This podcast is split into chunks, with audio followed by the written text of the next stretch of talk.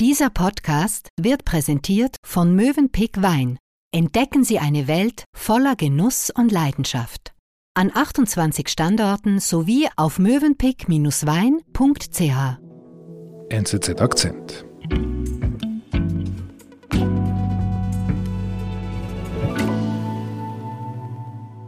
Reto, wie, wie immer habe ich heute meinen Auftrag gefasst und da hieß es, David, heute sprichst du mit Reto Schneider über Paletten, über Holzpaletten. Ist das wirklich unser Plan? Ja, die Paletten sind sowas wie das hässliche Entlein des Welthandels. Sie äh, werden kaum beachtet, aber es braucht sie überall. Die Spielzeuge, die aus China geliefert werden, stehen auf Paletten. Die Masken während der Pandemie wurden auf Paletten geliefert.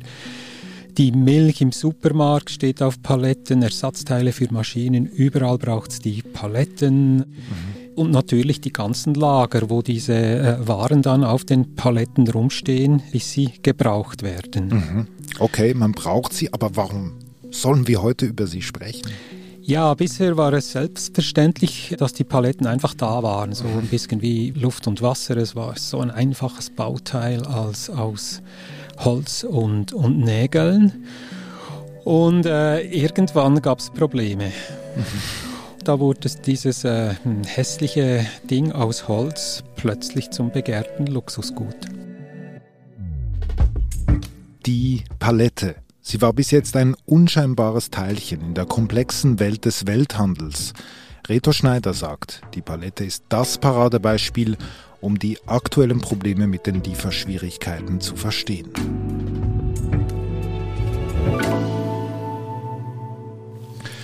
Reto, wo wo beginnt denn deine Geschichte zu den Paletten?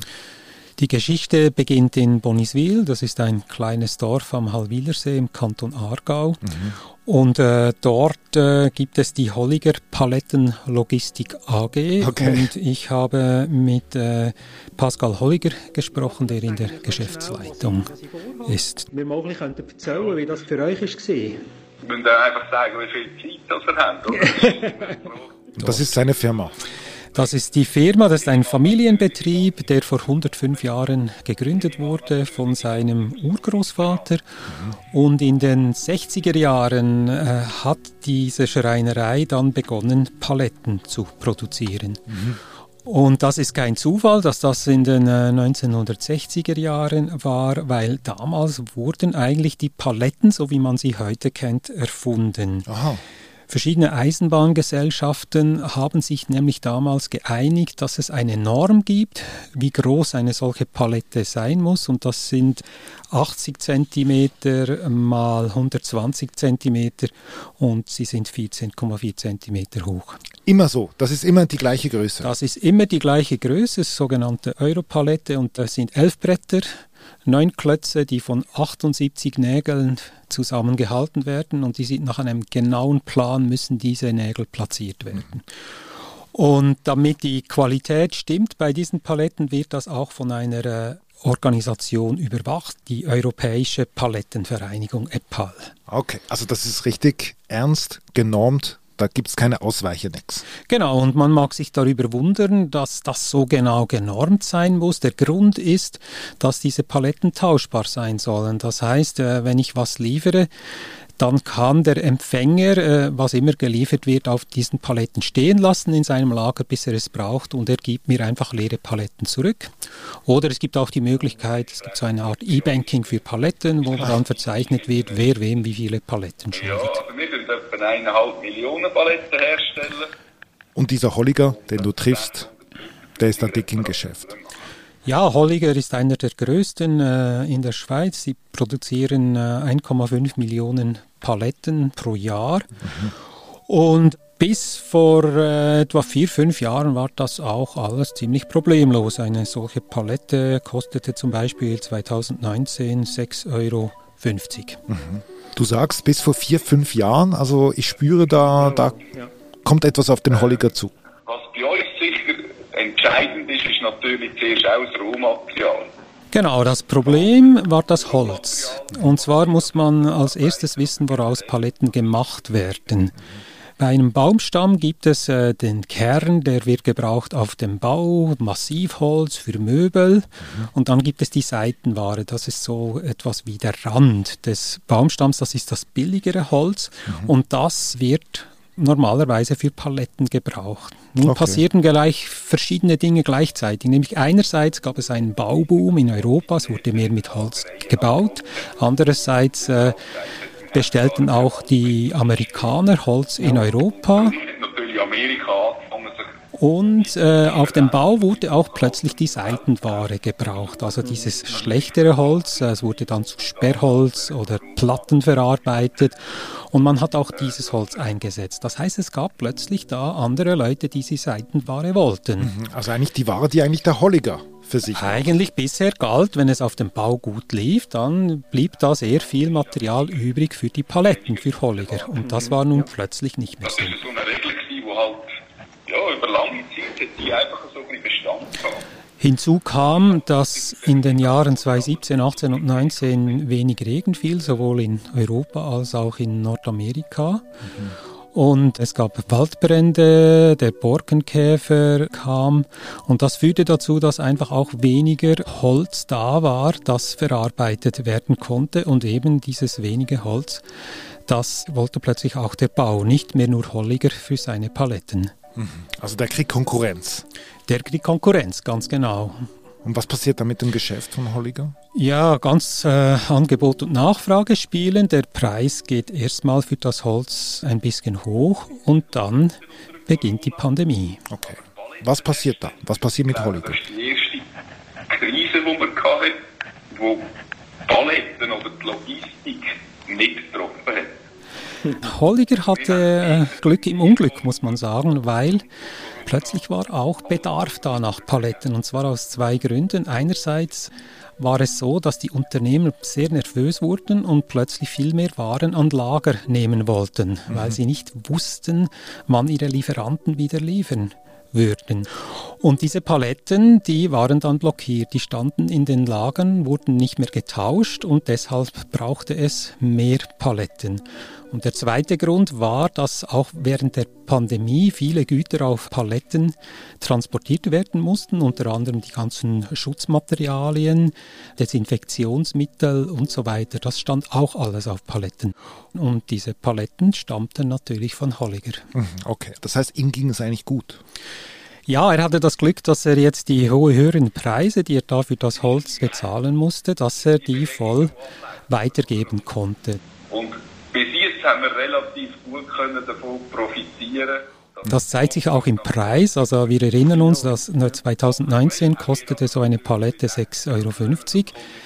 Im Sommer 2020 dann waren die bei 22 Euro. Also Ui. das ist äh, mehr als eine Verdreifachung des Preises innerhalb sehr kurzer Zeit. Okay. Nicht schlecht für den Holliger. Was passiert danach? Ja, es kommt dann so zu einer Beruhigung so langsam. Das Ganze pendelt sich wieder ein. Und dann kommt der 24. Februar mhm. 2022, der Einfall von Russland in die Ukraine. Mhm. Inwiefern betrifft das den Holliger? Ja, ein großer Teil des Holzes, das in Europa verarbeitet wird, stammt aus Russland und äh, Weißrussland. Oh, okay. Und diese Länder fallen unter die, die, Sanktionen. Das heißt, es gibt kein Holz mehr aus diesen Ländern. Mhm. Holliger bezog 9% aus Weißrussland und dieses Holz muss er jetzt erstmal ersetzen. Okay, also er muss auf die Suche nach einem neuen Lieferanten. Genau, aber das war das kleinere Problem. Wir sind gleich zurück. Genuss für Gaumen und Ohren. Im Mövenpick Podcast Weinfach wird degustiert, diskutiert und philosophiert. Über Wein und alles, was dazugehört. Genießen Sie einen bunten Mix an Anekdoten, Geschichten und Hintergrundwissen zum Thema Wein, manchmal auch mit einem Augenzwinkern. Alle Episoden finden Sie auf den bekannten Podcast-Plattformen oder auf mövenpick-wein.ch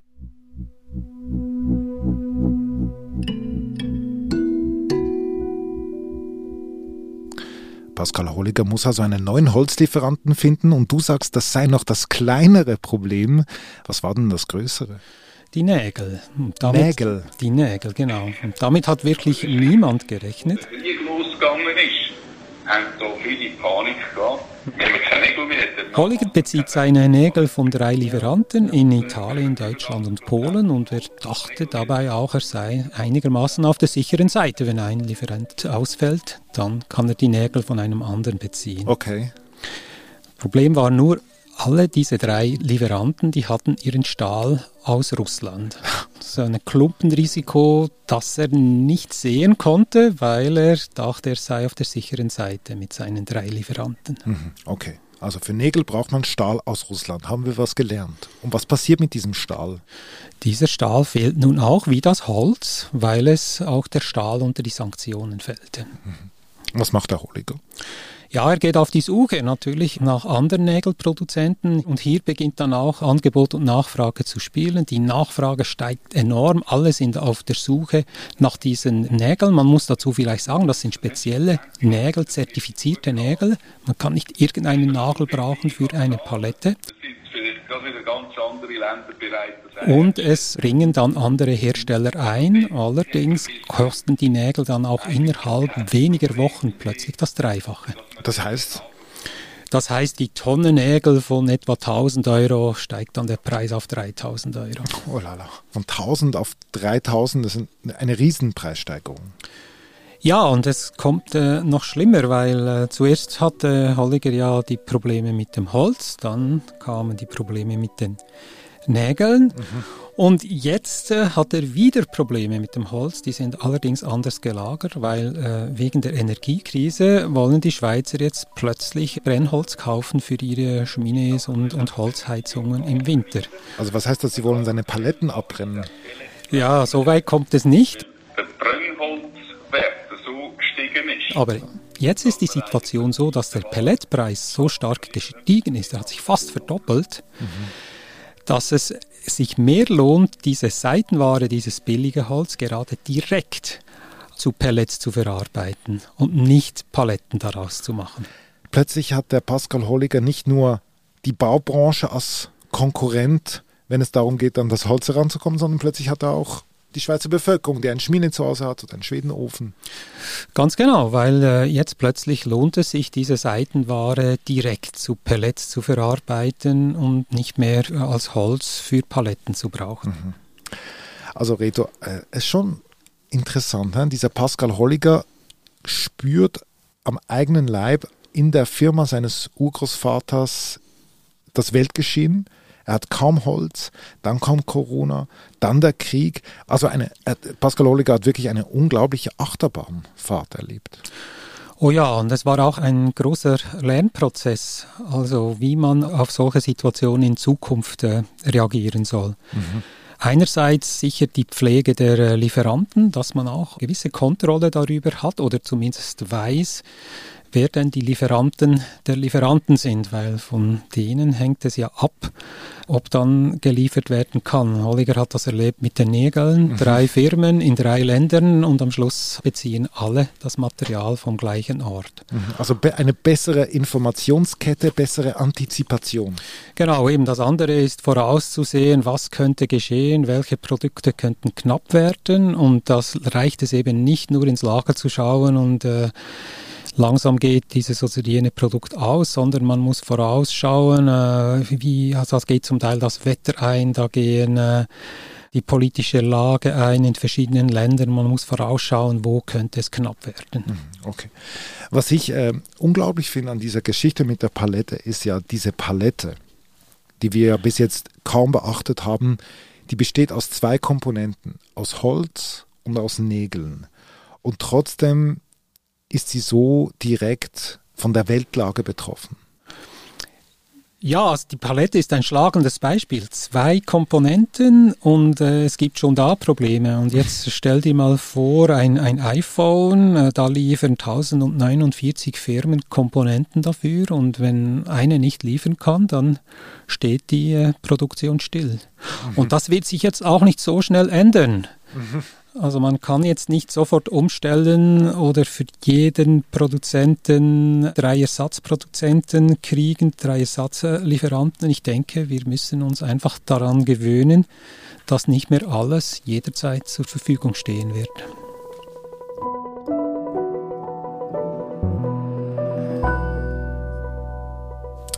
Liebe Reto, du hast eine wirklich sehr interessante Geschichte zu den Lieferschwierigkeiten geschrieben. Nicht nur Paletten kommen davor, sondern auch noch ganz andere Beispiele. Es lohnt sich bei uns, bei der NZZ ein Abo zu lösen, um das Thema zu vertiefen. nzz.ch slash Akzentabo und den Link zu Retos Artikel teile ich in den Shownotes. Lieber Reto, vielen Dank. Danke dir. Das war unser Akzent. Produzentin dieser Folge ist Antonia Moser. Ich bin David Vogel. Bis bald.